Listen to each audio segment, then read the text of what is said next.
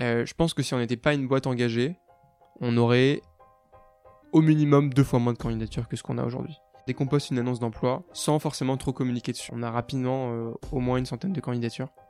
Et une bonne partie nous suit parce qu'on est, une boîte engagée. Donc ça, mobilise énormément. Donc déjà, ça fait déjà euh, qu'on a un panel de candidats qui est engagé, qui, qui match plutôt nos valeurs. Bonjour et bienvenue dans ce nouvel épisode du podcast Embauche-moi. Je m'appelle Enguerrand Best et j'ai décidé de créer ce podcast pour que les étudiants puissent mieux comprendre ce qu'il se passe dans la tête des acteurs du recrutement.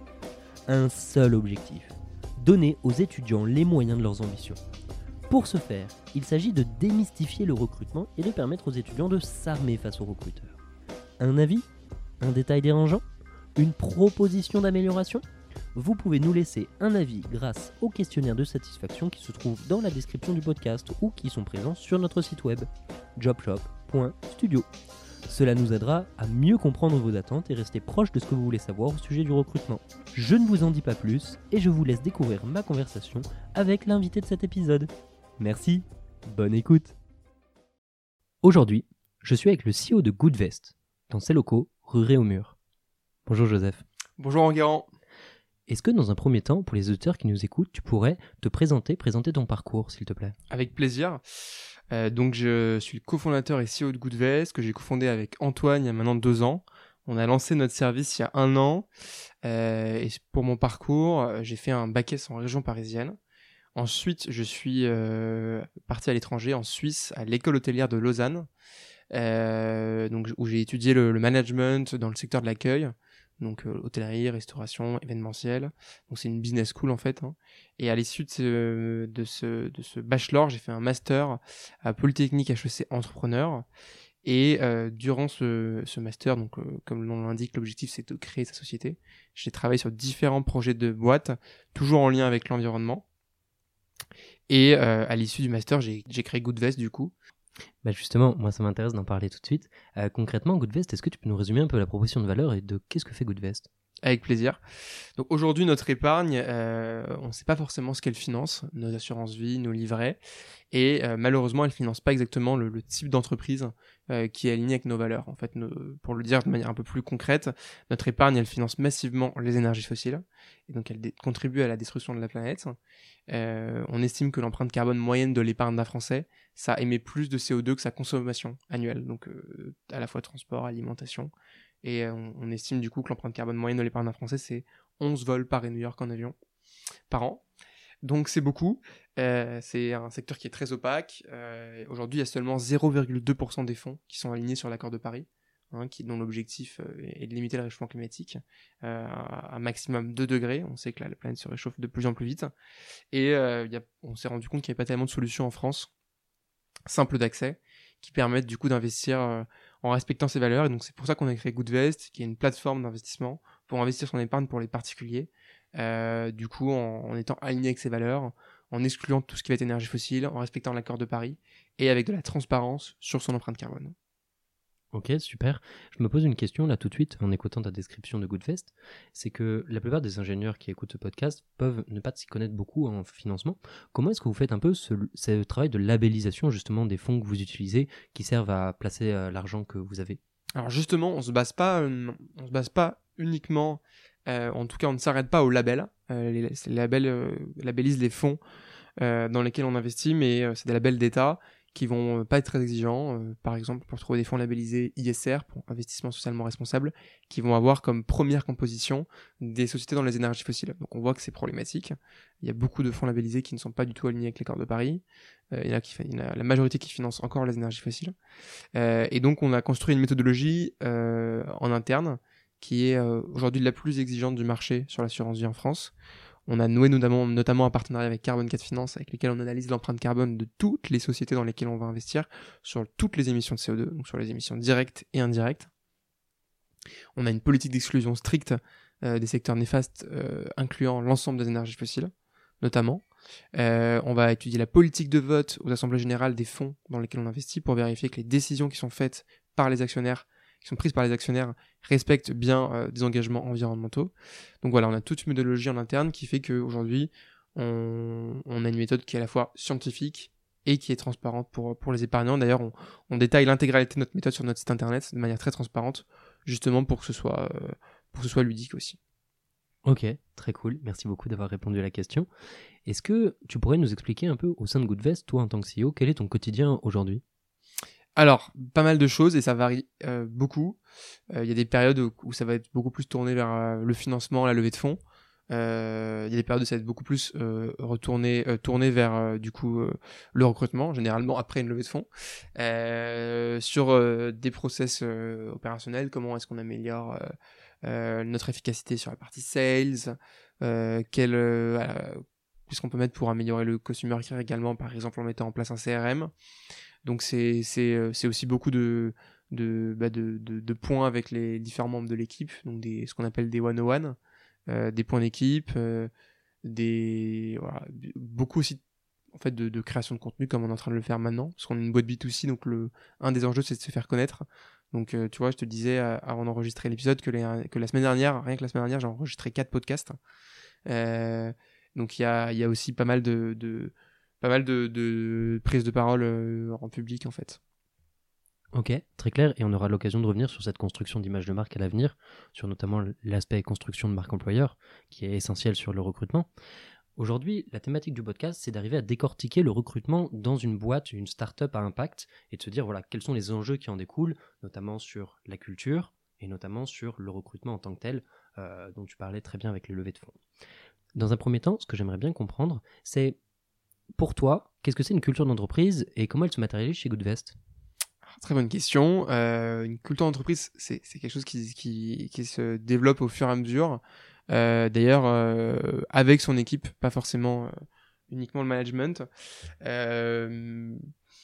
Euh, ça, va être, je pense, en lien avec, euh, avec les valeurs de, l'entreprise. Donc, euh, notamment chez Goodvest, on a défini, euh, on a défini trois valeurs qui sont le partage, la transparence et l'engagement. le partage, c'est le partage de valeurs et c'est l'entraide. donc, par exemple, chez Goodvest, l'ensemble des CDI se voit proposer de devenir actionnaire de Goodvest via des BSPCE, ce que toutes les boîtes ne font pas. Euh, alors que c'est euh, un outil qui est formidable euh, en termes de partage de valeur, qui en plus est bénéfique pour la société et du coup pour aussi les entrepreneurs. deuxième valeur, transparence, à la fois dans nos investissements mais aussi dans la gestion de la société. chez, Goodvest, tout le monde sait à peu près où on est dans le financement, combien de runway on a, avec qui on discute, l'information circule bien. Et la troisième valeur, c'est l'engagement, parce qu'on est une boîte qui est une entreprise à mission. Euh, et on attend aussi un engagement de, nos équipes, parce qu'on a une mission, et la mission, c'est pas uniquement la mission de la société, c'est notre mission à toutes et à tous, en fait, de démocratiser l'investissement responsable, et du coup de contribuer à une économie meilleure. Donc on attend un engagement particulier de nos collaborateurs. Bien sûr, et ça c'est très important d'arriver à les mobiliser là-dessus. Justement, sur, ces trois aspects, ces trois valeurs que tu viens de citer, comment est-ce que concrètement ça se traduit dans le recrutement? Voilà, comment ça se passe et comment tu les intègres tout au long de ces processus de recrutement? Bah, Généralement, dans le sourcing, ça, c'est déjà euh, assez efficace. Euh, je pense que si on n'était pas une boîte engagée, on aurait au minimum deux fois moins de candidatures que, ce qu'on a aujourd'hui. Euh, là, dès qu'on dès qu'on poste une annonce d'emploi, sans forcément trop communiquer dessus, on a, on a rapidement au moins une centaine de candidatures. Et une bonne partie nous suit, parce qu'on est, on est une boîte engagée. Donc ça, mobilise énormément. Donc déjà, ça fait déjà euh, qu'on a, un panel de candidats qui est engagé, donc qui, match plutôt nos valeurs. Euh, on est transparent sur euh, aussi sur du coup sur ces valeurs sur notre page Welcome to the Jungle. et du coup, les candidats savent en venant que en ayant un CDI chez Goodvest, ils se verront proposer des BSPCE. Donc, euh, donc euh, ces, valeurs sont assez transparentes et donc ça fait qu'il y a déjà un alignement qui, se met en place euh, dès le début. on a un process bah, aujourd'hui, hein, c'était pas le cas forcément il y, a, il y a quelques mois, mais aujourd'hui on a un process de recrutement qui est assez établi en plusieurs étapes.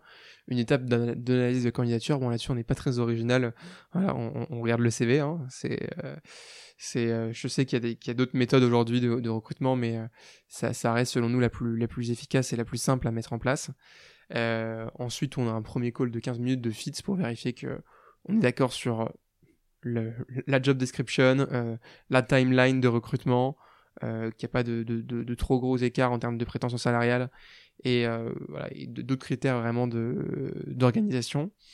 et si ce, premier call se passe bien, on enchaîne avec un, un, call un peu plus long de 30-45 minutes avec le, le, le ou la responsable du pôle. À l'issue de ce call, il y a une étude de cas systématiquement qui est demandée, qu'on préfère faire faire dans nos bureaux qu'on a déjà eu euh, des surprises euh, sur cette étude de cas. Donc euh, on, sait qu'on a quand même plus, la possibilité de contrôler que c'est bien le candidat qui fait l'étude de cas si c'est fait dans nos bureaux que si c'est fait chez, le candidat. ensuite, on a un entretien de fit avec des membres d'autres pôles pour, justement vérifier que, bah, que voilà, c'est pas quelqu'un qui, même si c'est important d'avoir de la diversité et qu'on pousse à fond pour la diversité, il faut que ce soit, que ce soit compatible avec les membres de notre équipe en fait. Hein. Euh, si on va voir quelqu'un qui va être euh, extrêmement introverti par exemple, ça peut, ça peut être, ça peut être ça peut être compliqué ou alors au contraire quelqu'un qui est extrêmement hein, extraverti et, parfois à la limite de l'insolence ça peut aussi être compliqué dans l'autre sens aussi. Donc c'est important pour nous qu'il y ait un entretien, entretien de fit et que les, les membres d'autres pôles puissent donner leur avis. Et enfin un, entretien du coup avec moi euh, qui valide le recrutement euh, ensuite, on fait aussi, euh, ou alors c'est un on fait des, on fait des prises de recommandations également. Et euh, après, on finalise le recrutement. Donc, ça fait quand même pas mal d'étapes. Mais je pense que l'ensemble de ces étapes aujourd'hui est, un peu indispensable si on, veut avoir des recrutements qui fonctionnent. Ok, très clair. J'ai énormément de questions à te poser parce que tu as parlé de beaucoup de choses. La première qui me venait en tête quand tu parlais du sourcing, et tu me disais que vous avez beaucoup de candidatures. Désolé de ce que je vais te dire, mais je ne te crois pas une seule seconde dans le sens où vous n'avez rien à faire, vous ne faites pas rien. La question c'est qu'est-ce que vous faites pour vous rendre attractif là-dessus concrètement? Est-ce que vous avez des postes particuliers pour vos étudiants? Est-ce que, enfin, pour les étudiants, je parle d'étudiants parce que évidemment c'est un podcast pour les étudiants, mais est-ce que vous avez parfois, vous dites dans la communication, vous intégrez un volet de recrutement dans vos postes? Ça peut, ça peut nous arriver, mais euh, globalement c'est assez rare. Euh, déjà on poste les annonces partout, en fait, donc euh, ça génère énormément de candidatures. On les poste sur tous les job teasers des écoles. On, bosse aussi avec une boîte spécialisée en recrutement en finance. On, les poste sur toutes les les Madi Jobs, Mady Jobs, les également des, des job plateformes engagées pour l'environnement. Euh, sur Welcome to the Jungle euh, également. Donc en fait, on a, on a 5-6 canaux de, de, génération de candidatures, donc ça en génère déjà beaucoup. Euh, on n'a pas besoin de faire vraiment plus. Après, sur certains postes stratégiques, on, va, on va également faire de la chasse, par exemple. ça nous est arrivé de passer par une agence, mais aujourd'hui, on, on veut pratiquement plus le faire, sauf sur des postes très précis, parce qu'on a, on a, on arrive à avoir suffisamment de candidatures et de qualité. Mais oui, c'est vrai qu'on fait quand même pas mal de chasse sur LinkedIn ça marche plutôt bien, ou alors des publications. Et d'ailleurs, euh, euh, là, on vient de faire un recrutement de notre head of sales, qui euh, et ça s'est fait suite à une publication sur LinkedIn. Hein. Donc, la prise de contact s'est faite suite à une publication sur LinkedIn. Mais du coup, si je résume bien en fait ce que, ce que tu me dis, c'est que finalement, votre image de marque et votre façon de parler à vos clients en fait est quasiment suffisante pour se rendre attractif. Si je reformule encore une fois, ce qui est important pour toi, c'est que les gens soient impliqués dans votre boîte, vous suivent et à partir de ce moment-là, vous trouvez des gens dans cette communauté qui sont déjà vos clients. Oui, alors qui sont nos clients ou en tout cas qui nous connaissent. Parce qu'effectivement, on a aujourd'hui on a 30 000 abonnés sur les réseaux sociaux, 15 000 abonnés sur notre newsletter, travaille en termes sur, sur notre visibilité. Forcément, euh, ça génère aussi des candidatures. Il y a un sujet que j'aimerais bien aborder, qui est celui du greenwashing. Souvent, euh, c'est quelque chose qui, qui arrive. Euh, il y en a de plus en plus. Moi, j'ai l'impression, en tout cas personnellement, euh, quand on est étudiant, c'est pas toujours facile euh, d'un point de vue extérieur de savoir euh, quelle typologie de boîte fait du greenwashing ou n'en fait pas. Est-ce que tu aurais un conseil à donner à un étudiant qui écoute pour justement mettre un regard critique sur une image de marque ou une boîte qui se dit à impact? Est-ce que tu aurais des recommandations de choses particulières à regarder ou comment un peu faire le démêler le vrai du faux? Alors c'est extrêmement compliqué selon les différents secteurs. je pense qu'il faut regarder si l'activité principale de la boîte, déjà l'une des premières les, boîtes qui font le plus de greenwashing, généralement, c'est que leur activité est, déjà contraire euh, euh, du coup à, la transition écologique. Euh, voilà, si, un, si une, boîte dans les énergies fossiles fait énormément de communication sur l'environnement, mais qu'aujourd'hui 95% de son mix énergétique, ça reste le fossile, et qu'il y a des projets qui sont prévus, qui ne verront le jour que dans 10-15 ans, pour commencer à exploiter des nouvelles sources d'énergie fossile, c'est qu'il y, a visiblement il y a un petit, souci. Euh, il faut regarder l'activité principale de la boîte. Il faut regarder les rapports des. Pour les, grosses boîtes, c'est assez facile parce qu'il y a beaucoup d'ONG qui, par exemple, dans la finance, il y a une ONG qui s'appelle Reclaim Finance. Et il y a d'ailleurs aussi Oxfam Finance qui le fait, qui alerte sur le, financement des sociétés de gestion ou des, ou des banques envers les énergies fossiles. Et donc c'est très simple, hein, tapez le nom de la banque euh, et puis vous tapez un rapport euh, Reclaim Finance et vous allez tout de suite voir euh, les, engagements de la, banque. On peut voir que la banque postale est, voilà, est la seule banque française qui a un vrai plan de sortie des énergies fossiles à horizon 2030. Alors c'est aussi puisque de base dans leur activité, il y avait peu de, il y avait peu de financement des énergies fossiles. Euh, donc c'est tant mieux pour, pour cette banque.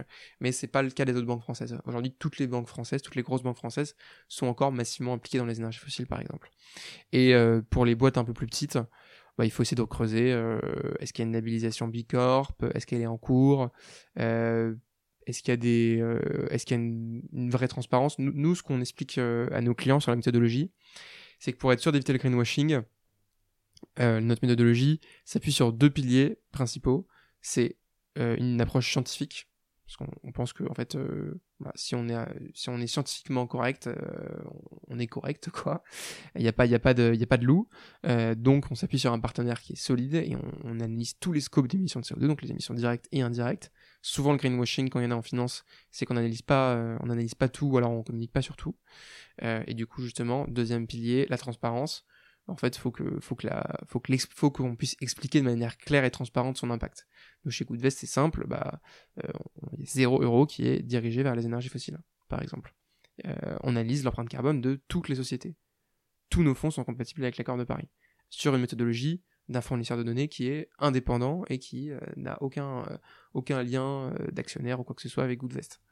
Donc c'est tous ces éléments-là qui permettent de détecter qu'ok, là il y a quelque chose de solide, euh, tandis que s'il y a une boîte où il n'y a que de la communication, ou alors que c'est l'activité principale qui, euh, qui, est, euh, voilà, qui, qui, est contradictoire avec, avec la préservation de l'environnement, c'est que voilà, c'est pas, pas forcément une boîte qui, qui correspond aux attentes du candidat. Ok, très clair. Et du coup, moi j'aimerais bien qu'on prenne l'optique inverse, c'est-à-dire de se dire, toi en tant que veste, tu es une boîte à impact, tu dois recruter des candidats, donc tu as envie que ces étudiants, ces, candidats aient une mission, soit des candidats à impact d'une certaine façon, si je peux dire ça. Comment est-ce que toi, dans l'intégralité du processus que tu as pu détailler avant, tu t'assures que ces candidats ont une mission? Comment est-ce que tu le vérifies? Comment est-ce que tu l'assesses? Alors, c'est pas c'est pas un de, nos, principaux critères. On, recrute d'abord euh, sur l'expérience, euh, la compétence, euh, les, compétences, voilà, et, et, pas mal d'autres critères. Mais c'est principalement dans l'entretien de fit où en fait on, s'éloigne vachement en fait hein, de, de la fiche de poste et on parle plus des valeurs de la société, de notre vision, euh, etc. qu'on peut détecter lorsqu'il y a lorsqu'il y a un désalignement complet. Franchement, c'est très, enfin c'est quasiment pas arrivé hein, que enfin je pense pas qu'il y ait un candidat qui était euh, écarté juste pour ça. C'est arrivé qu'il y a des il y a, d'autres d'autres points qui qui ont fait qu'on écarte le candidat et que ce soit une des raisons parce que voilà si le candidat euh, euh, on, ne cherche pas des candidats qui sont parfaits, personne n'est parfait. Hein. Enfin, moi, je, là, je vais voir ma famille euh, à Noël euh, au Liban, je vais pas y aller en bateau, quoi. Donc, enfin, pas en char à voile non plus. donc voilà, personne n'est parfait. Enfin, si, y a des personnes qui sont parfaites, mais c'est extrêmement rare. On n'est pas dans la. C'est inutile de, de, de, de, faire trop culpabiliser les gens. et, et donc, voilà. Par contre, à, l'opposé, si quelqu'un en dit qu'il en a vraiment rien à, faire, euh, euh, de l'environnement et que c'est euh, un climato-sceptique qui, qui, va nier le réchauffement climatique, bon, bah écoute, malheureusement, je pense que c'est pas, c'est pas la bonne boîte. mais il y en a plein d'autres qui peuvent le faire, donc qui peuvent, qui peuvent, qui peuvent t'accueillir. Mais, mais aujourd'hui, c'est pas, enfin, c'est pas un sujet, c'est pas un, vrai, un réel sujet, j'ai l'impression. Ok, ça marche. Du coup, merci d'avoir parlé. On a pu un peu parler de la partie de culture, de voilà, boîte à impact, qu'est-ce que ça représente, qu'est-ce que ça veut dire, comment tu le matérialises. Il y a des choses sur lesquelles j'aimerais bien revenir parce que, avant tout, avant d'être une boîte à impact, tu es aussi un entrepreneur. Donc, finalement, tu t'es occupé d'une boîte, tu l'as créée et tu as dû embarquer des gens dans l'aventure on en a un peu discuté en off, mais il y a un peu trois grandes phases de ce que tu m'expliquais euh, dans la création de Goodvest. Une première phase, euh, on va dire, de lancement, une phase un peu de consolidation, et aujourd'hui une phase qui s'approche du scaling avec euh, votre récente levée de fonds. Est-ce qu'on pourrait un peu aller un peu en profondeur sur chacune de ces trois phases et de se dire quel est l'impact de ces recrutements sur chacune de ces grandes phases? Pour reprendre la toute première, concrètement, quels, quels ont été tes besoins de recrutement ou qu'est-ce qui t'a fait dire j'ai besoin de recruter, notamment quand vous étiez à Station F?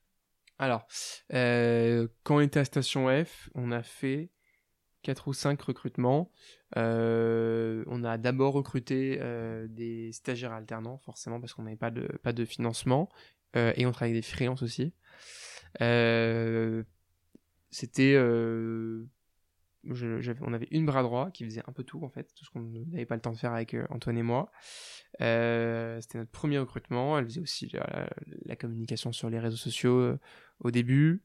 on a assez rapidement du coup pris des freelances puis un CDI en, dev pour développer la plateforme, pour, développer le, produit.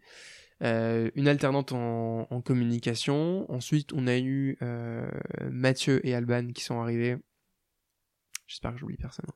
Non, c'est bon. je parle des alternants, bien sûr, hein, qui sont plus là depuis quelques temps. Ça, ça, commence à remonter un peu. Euh, Alban, du coup, qui euh, s'occupe du Customer Care, hein, qui est arrivé en, qui était notre deuxième CDI, après euh, Robin, qui est d'ailleurs toujours là, comme Alban, qui, qui était développeur back-end Python. Et donc Alban était costume, Customer Care, elle s'occupait de, conseiller les premiers clients, de les accompagner. Euh, et de, toute cette partie-là, on a Mathieu ensuite qui est arrivé, euh, plus avec un regard du coup euh, banquiers privés, pour, pour nous aider justement à, améliorer notre gestion, conseiller les clients privés, mettre en place pas mal de choses, travailler sur la partie ISR, la partie conformité également. Ensuite, on a eu un responsable des partenariats, voilà, avec lequel, pour plusieurs raisons, ça s'est arrêté six mois plus tard, par sa décision il y avait un renouvellement de période d'essai et ça, l'a fait réfléchir et il s'est dit qu'il voulait, qu'il souhaitait euh, quitter l'aventure pour deux raisons principales, je pense. Enfin, trois raisons principales. Euh, la première raison, c'est qu'on avait euh, mal timé cette création d'emploi. C'était beaucoup trop tôt pour recruter un responsable des partenariats. Maintenant, on commence seulement au bout d'un an et d'un an et deux mois d'activité euh, enfin de, produits lancés, à se dire euh, que ça devient, ça devient un vrai besoin. Donc euh, c'était bien trop tôt. la deuxième raison, c'est que de manière très objective, je pense pas que, et je pense qu'il pourrait même être d'accord avec ce que, ce que je vais dire, je pense pas qu'il était fait pour une jeune startup.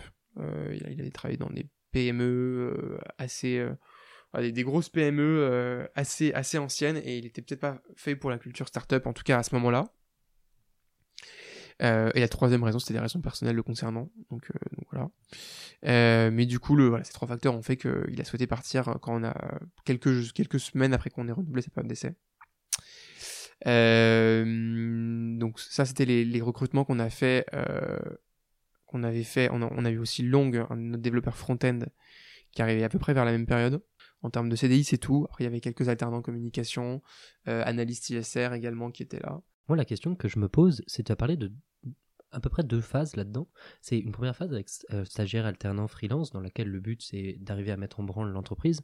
Et ensuite, tu nous parles de CDI, tes premiers CDI, euh, développeur, euh, Head of Customer Success qu'est-ce qui, c'est quoi le point de bascule entre ce moment où euh, tu recrutes beaucoup de stagiaires alternants freelance et ce moment où tu te dis ok je vais aller embaucher des personnes plus seniors avec plus d'expérience Qu'est-ce qui, qu'est-ce, c'est quoi le point de bascule qui est souvent parce que tu fais le, tu fais le geste, c'est pas filmé mais tu fais le geste des doigts qui se frottent et, du coup c'est euh, l'argent.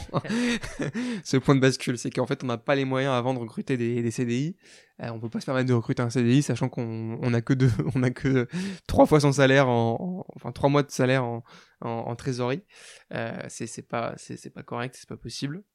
Euh, du coup, c'est juste euh, les, les, financements, c'est-à-dire qu'on on n'a pas le moyen de faire autrement. Euh, pourtant, c'est important. Je sais qu'il y a des boîtes. Oula, j'ai un trou de mémoire sur une des plus grosses scale-up françaises NFT sportifs. Sorar. Sorar, pardon. J'avais le début, mais Sorar.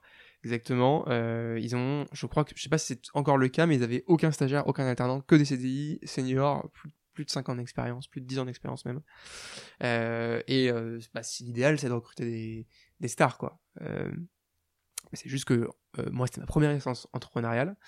Donc euh, forcément, si j'allais voir juste, juste voir les, les VC avec un deck avec des idées, euh, ils, ils allaient pas me faire confiance. D'ailleurs, j'ai aucun aucun VC qui m'a suivi sur le précide.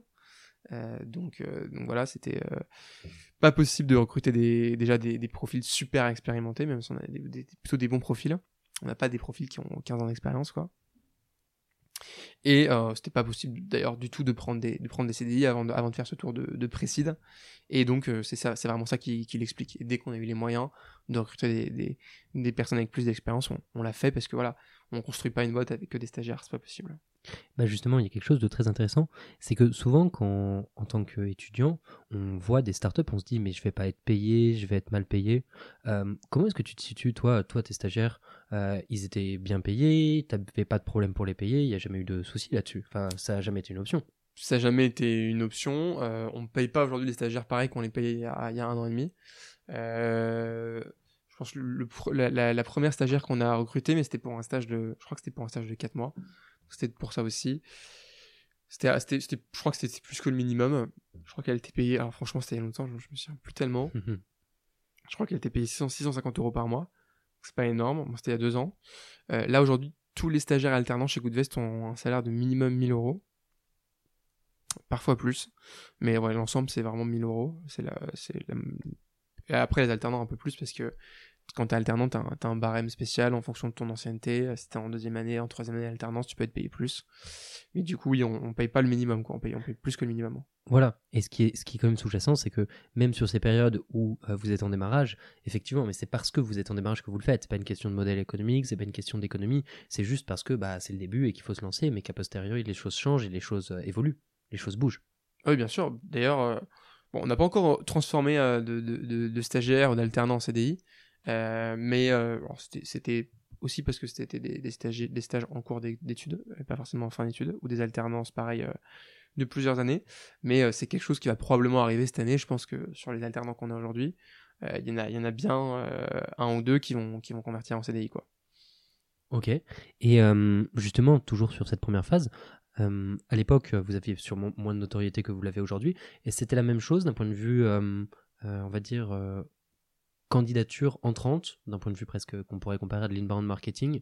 Vous aviez beaucoup de candidatures, pareil? Alors, on a fait quand même appel, par exemple, pour notre premier CDI Python. Donc, Robin, on a fait quand même appel à un, un, une boîte de recrutement. Okay.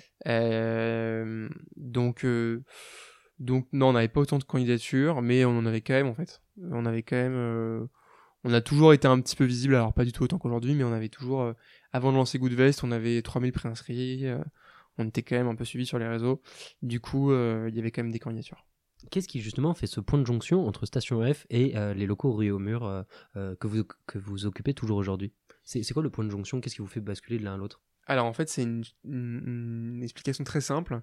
C'est qu'on est une boîte B2C où il y a des conseillers qui ont besoin de s'entretenir avec les clients qu'à Station F, c'est super pour les boîtes B2B, euh, mais euh, quand on a besoin d'avoir euh, voilà, des, des, salles pour faire du calling, euh, pour faire des, des calls avec les clients, ça devient assez rapidement la galère, surtout qu'on avait un nombre d'heures limite et que les salles étaient tout le temps, tout le temps bookées en fait.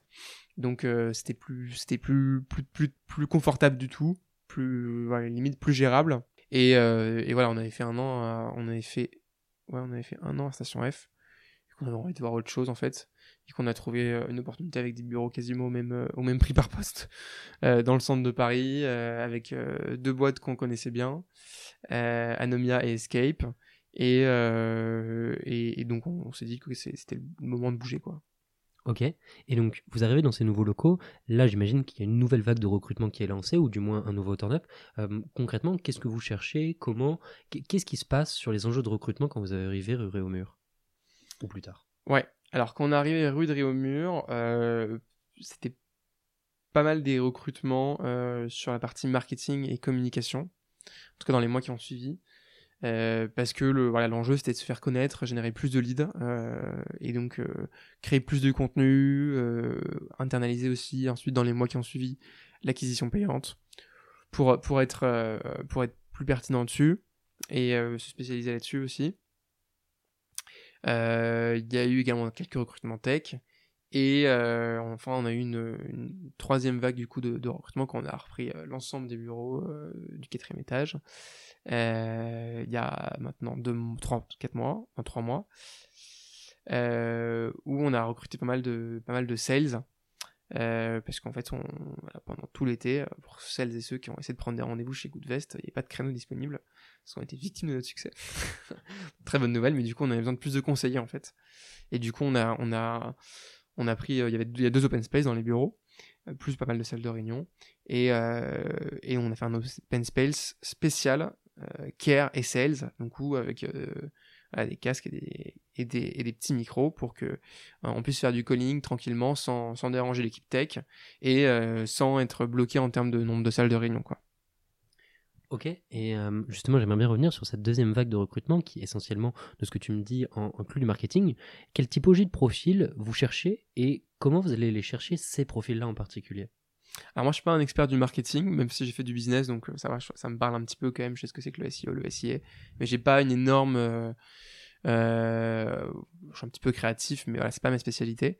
Et du coup on a cherché une CMO, d'ailleurs on, s'est trompé la première fois, euh, on s'est trompé, ou elle s'est trompée plutôt, parce que finalement elle voulait pas rejoindre une, entreprise euh, déjà créée.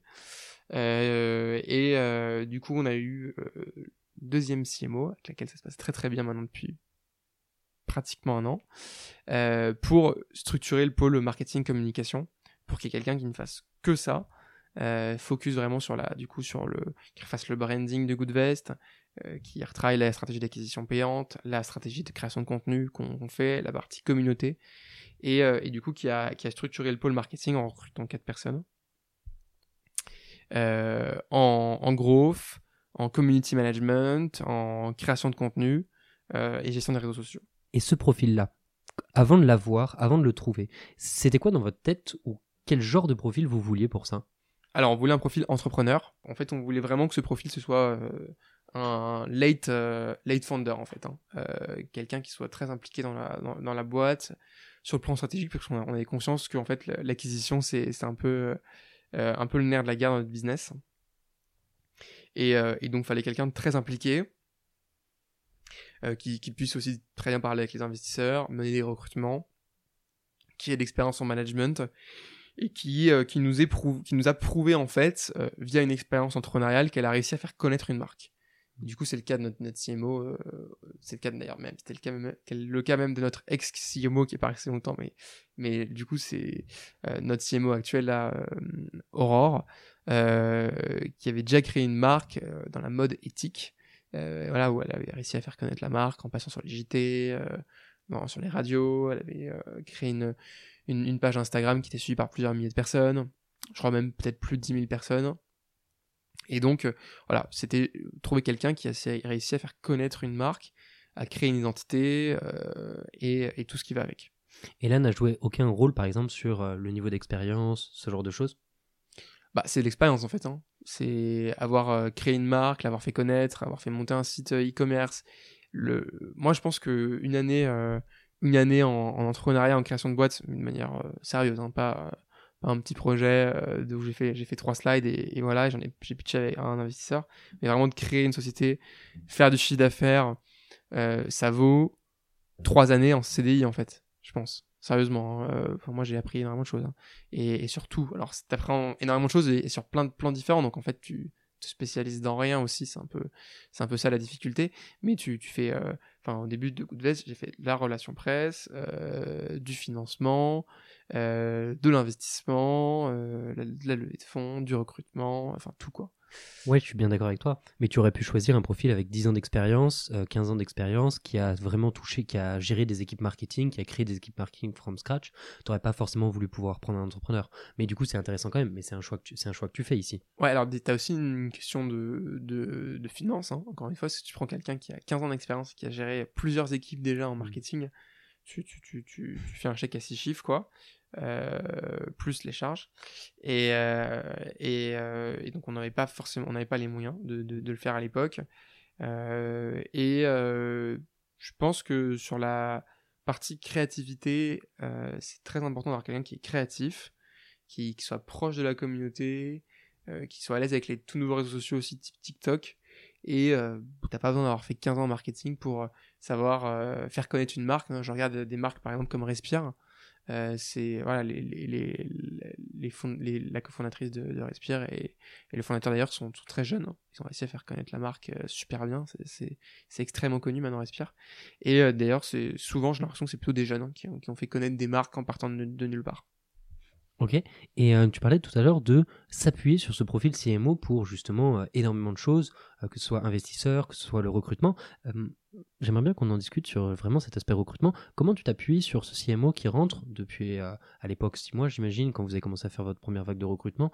Euh, comment est-ce que vous appuyez dessus? Comment ça s'organise ce recrutement conjoint euh, pour son besoin à elle? Alors, on a recruté un CDI en plus, euh, du coup, euh, qui s'occupe de toute la partie growth et acquisition payante. Ça, on l'a fait ensemble. On a fait vraiment le, recrut- le recrutement ensemble. Même si je laissais Aurore quand même l'idée, euh, donner ses intuitions, etc. on, a, quand même fait les entretiens ensemble, le sourcing des candidats ensemble, pris la décision ensemble. Euh, par contre, sur les alternances, alors comme je le disais, hein, à chaque fois je valide à la fin, avant un recrutement, je valide toujours, Euh, mais je l'ai laissé en autonomie.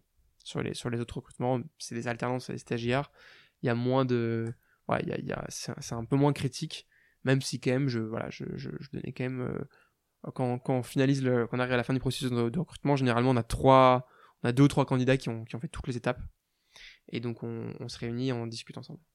Et c'est déjà arrivé que tu dises non à tous les candidats de cette vague? Je pense que oui. Oui. Et donc, on a refait une vague de recrutement. en fait. Ok, très clair. Et donc du coup, on arrive sur un peu une troisième phase, cette phase de sales, où tu as besoin de, justement de répondre à la besoin client. Euh, concrètement, là, comment tu t'organises sur justement tous ces aspects cherche, enfin recrutement? Qui est-ce qui s'en occupe de cette partie sur le sales? Parce que a priori, vous avez personne pour gérer ça. Qui, prend ça à bout de bras Alors, c'est dans, le pôle quand même où il y avait euh, Mathieu et Alban. Donc, Mathieu et Alban ont géré, tous les recrutements euh, des alternants euh, sales, qui sont quand même quatre. Enfin, sales, euh, on a un pôle en fait, sales, care, wealth, gestion. Voilà, c'est tout le pôle un peu qui, est en lien avec, avec euh, la gestion des, des clients et la gestion euh, financière. Donc, il y a une analyste ISR, euh, deux profils euh, sales, conseillers, et euh, un profil euh, customer care. Donc Mathieu et Alban ont géré ces recrutements, euh, toujours de la manière dont, je t'en ai parlé, hein, donc quand même avec euh, toujours la participation euh, avec un, entretien fit d'autres membres de l'équipe, plus la validation finale et la discussion en équipe pour, décider. Et on a recruté un head of sales, pour le coup, c'est moi qui ai géré le recrutement de A à Z, mais j'ai impliqué fortement Mathieu et Alban parce que pour moi c'était indispensable d'avoir euh, voilà bah, faut, faut, faut que le pôle fonctionne bien. Donc il fallait leur, leur aval et euh, euh, et du coup on a pris la décision complètement ensemble sur le sur le recrutement à, à l'unanimité quoi. Ok. et on avait Donc- énormément de super super super candidats sur ce poste. C'est incroyable. Enfin franchement, franchement c'était très très très difficile.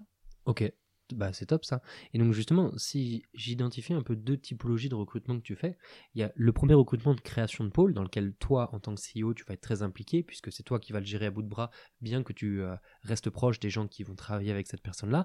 Et dans un second temps, euh, tu as euh, ton C-level sur lequel tu vas t'appuyer, qui va lui euh, gérer son recrutement et qui va ensuite juste toi tu vas faire le final cut ou juste la récupération des talents finaux sur sur ce point de vue-là. J'ai à peu près ouais après au tout début sur le sur le, le- la première sélection on se met quand même d'accord sur des critères on a on, on a une base de questions qu'on utilise en interne donc il y a quand même aussi au début euh, une certaine un certain biais d'ancrage quoi Et ça c'est fait avec toi.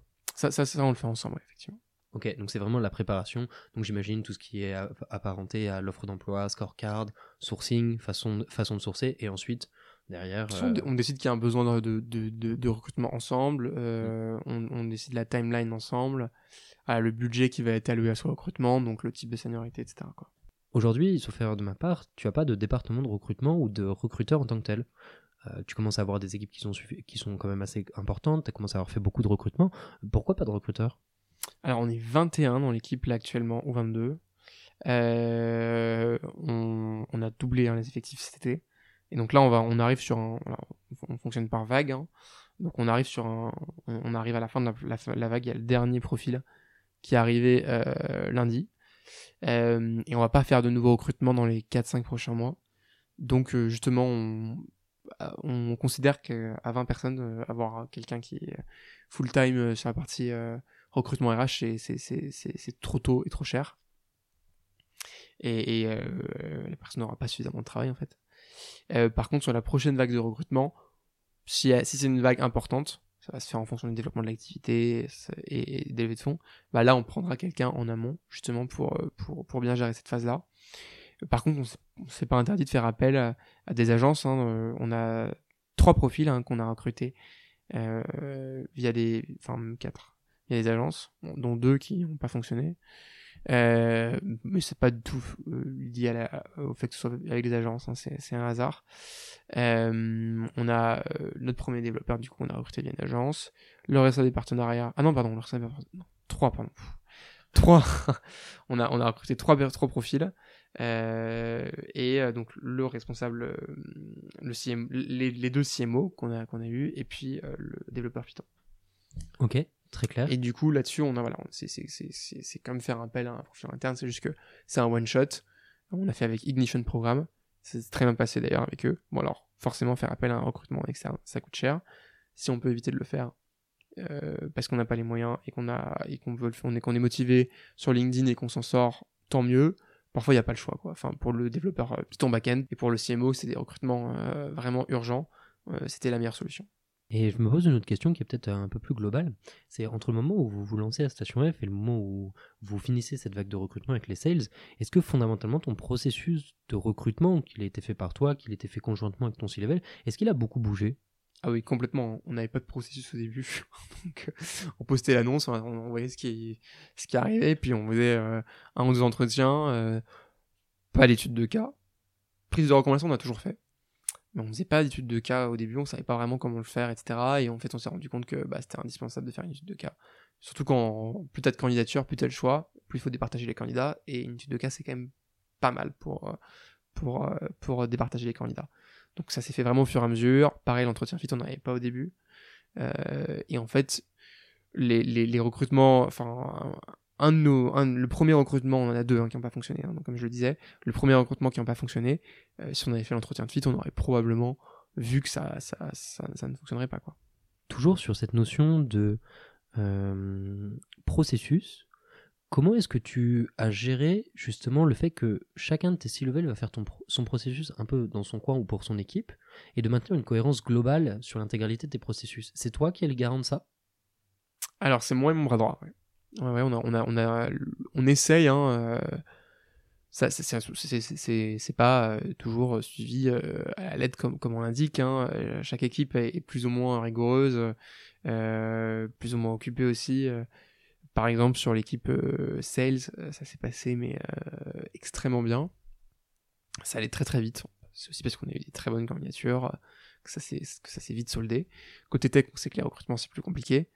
Euh, on sait que c'est euh, voilà aussi des, développeurs, c'est des profils euh, voilà, particuliers et, et avec des très bons côtés et aussi des côtés un peu un, peu moins bons et et il y a eu plus de ratés en termes de chronologie de sur sur la, partie la partie tech mais c'est aussi parce que c'est très difficile de recruter des techs donc donc voilà, mais grosso modo, c'est plutôt bien suivi. On a, on a mis des process, on essaie de mettre des règles, on a un notion, on a, on a vraiment tout un, tout un process à suivre, avec aussi des, voilà, un CV il arrive, il faut qu'il soit trié dans la semaine. Euh, euh, on a, avec Welcome to the Jungle, c'est pas mal, on a, on a pas mal de stats aussi sur les recruteurs. Ah bah, un tel, euh, faudrait peut-être commencer à regarder un peu les, candidatures parce qu'on voit que on voit que t'as pas touché à Welcome depuis, depuis deux semaines, donc participe un petit peu au recrutement, s'il te plaît, on a 300 CV à trier. Donc, euh, donc euh, grosso modo, on s'en sort plutôt bien, mais c'est vrai que ça, ça, prend du temps et on, le sous-estime pas mal. Moi, en plus, euh, pour être tout à fait transparent, je t'avoue que la partie RH et recrutement, c'est pas le truc qui me passionne le plus par rapport à, d'autres choses comme la levée de fonds, etc. mais enfin, ça a des côtés un peu parfois rébarbatifs, parfois c'est passionnant parce que tu rencontres pas mal de monde aussi. Mais du coup, il faut s'y mettre, il faut bien définir les choses, parce que sinon tu perds du temps et euh, t'es pas efficace. Et quand même, c'est un des facteurs clés de réussite d'une boîte de bien recruter. Bien sûr. En tout cas, merci beaucoup Joseph d'avoir répondu à toutes ces questions. Si, si, ça te va, on va passer aux questions un peu routines. Dans, la dans un premier temps, est-ce que tu pourrais nous parler d'une anecdote de recrutement euh, que tu as eu Carrément. Je parlais du dernier recrutement qu'on a fait. Euh, c'était du coup ce, poste de head of sales où c'était incroyable parce qu'on avait. Alors au début, on a galéré, hein. très très peu de candidatures, euh, très peu de candidatures euh, qui correspondaient à ce qu'on a, ce qu'on attendait, parce qu'en fait, c'est compliqué. On est une boîte B2C où il y a vraiment un vrai travail de sales. Généralement, les boîtes B2B, les boîtes, généralement les boîtes, les boîtes où il y a des sales, c'est des boîtes B2B. Hein. Et là, non, en fait, c'est des, euh, des conseillers qui conseillent des, particuliers. Ça arrive dans peu de secteurs, ça va arriver dans l'industrie automobile, quand on achète un véhicule, généralement c'est conseillé, euh, quand on fait un prêt immobilier, des assurances, mais voilà, quand c'est pas le même conseil de vendre une assurance vie que d'acheter un, ventilateur à la Fnac.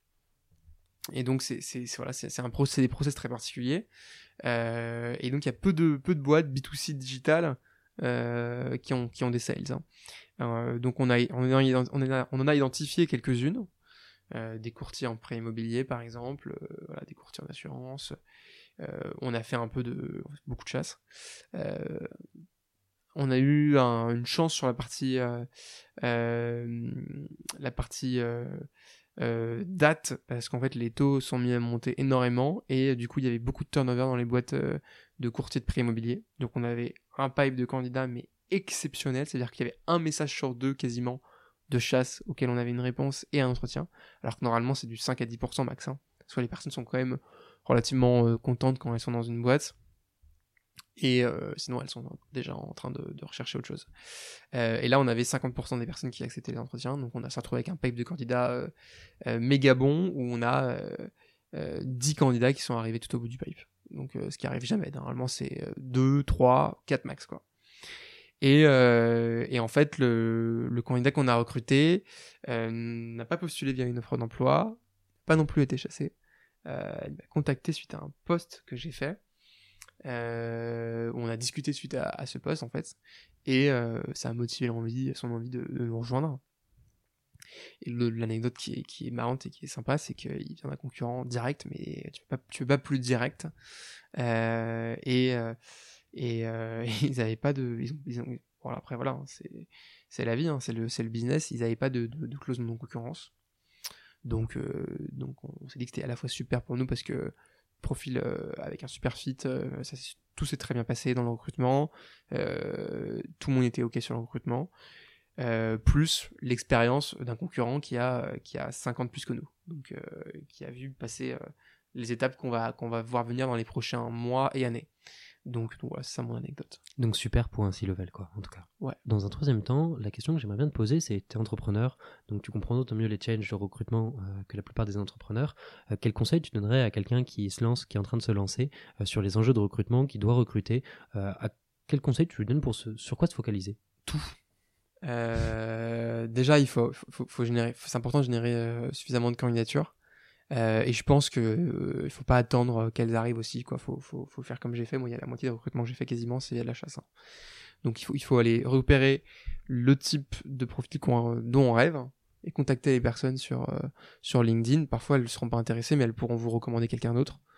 Euh, et donc c'est pertinent. Donc générer un, le bon pipe et après quand même euh, faire un process. Voilà, faut pas faire un process extrêmement extrêmement long, mais faut faire un process quand même assez complet pour éviter les erreurs, parce qu'une erreur de recrutement, bah, ça coûte cher.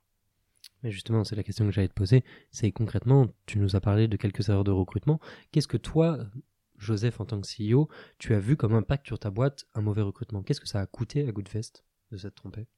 Alors, sur le premier recrutement, euh, c'était pas le mauvais candidat, c'était le fait aussi qu'il n'y avait juste pas de besoin en fait, ou, le besoin était trop tôt et pas suffisant.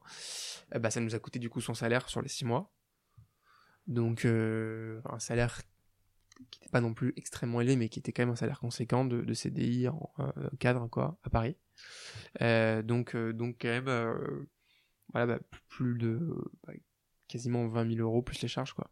Donc ça coûte très très cher recrutement raté.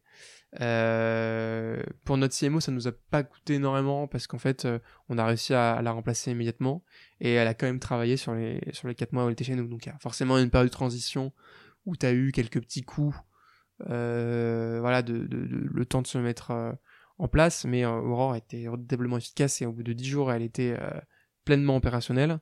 Donc ça nous a pratiquement rien coûté là-dessus. Mais ça nous a coûté sur deux recrutements en moyenne en moyenne 15, euh, 15 000 euros. Quoi. La conclusion, c'est ça coûte cher. La conclusion, c'est ça coûte cher, effectivement. Et puis la dernière question pour conclure ce podcast, c'est, je sais que la question va être très dure, particulièrement pour toi, c'est si tu devais aller bosser dans une autre boîte, laquelle ce serait et pourquoi? Bah, J'ai créé une autre boîte, je pense. Parce que je, je franchement, je, Euh, ça peut paraître euh, prétentieux de dire ça, mais je, suis- je suis entrepreneur dans l'âme. J'ai toujours euh, été entrepreneur en parallèle de mes études. Euh, même quand j'étais gosse, je- j'entreprenais à mon échelle, quoi, en créant des sites web, etc., euh, en réalisant des courts métrages et tout. Et, euh, et j'ai vraiment, ou alors ce serait un- une boîte qui est extrêmement créative, où je ferais de l'entrepreneuriat ou vraiment de le développement d'une filiale à l'étranger, enfin quelque chose comme ça, mais quelque chose vraiment où on me donne les clés, on me dit ok tu fais, voilà, tu t'éclates quoi. Non, non, mais de toute façon, euh, je pense qu'il y a des gens qui fondamentalement euh, sont attirés par leur boîte, ont ce besoin de créer, ce besoin d'être à leur compte, ce besoin de euh, être directeur de la barque. Donc de toute façon, je peux, je peux, je peux pas te forcer à choisir une boîte si t'as pas envie d'en choisir une. Et Voilà. tu vois, là pour le coup, c'est comme ça. Bah, en tout cas, merci beaucoup Joseph d'avoir disséqué un peu le processus de recrutement et la culture dans une boîte à impact. Je te souhaite une excellente soirée. Merci beaucoup Enguerrand, c'est très sympa. Merci beaucoup, salut Joseph. Si cet épisode du podcast Embauche-moi vous a plu, vous pouvez nous mettre 5 étoiles sur Apple Podcast. Cela aidera d'autres personnes à découvrir ce podcast. Cela nous aiderait particulièrement que vous laissiez un avis grâce au questionnaire de satisfaction présent sur notre site web jobshop.studio ou ce qui se trouve dans la description du podcast. Le prochain épisode aura lieu lundi prochain et je ne vous en dis pas plus à ce sujet. D'autre part, si vous êtes étudiant ou recruteur, n'hésitez pas à visiter notre site web jobshop.studio. Vous pouvez également nous suivre sur les réseaux sociaux, à savoir LinkedIn, Instagram ou même TikTok.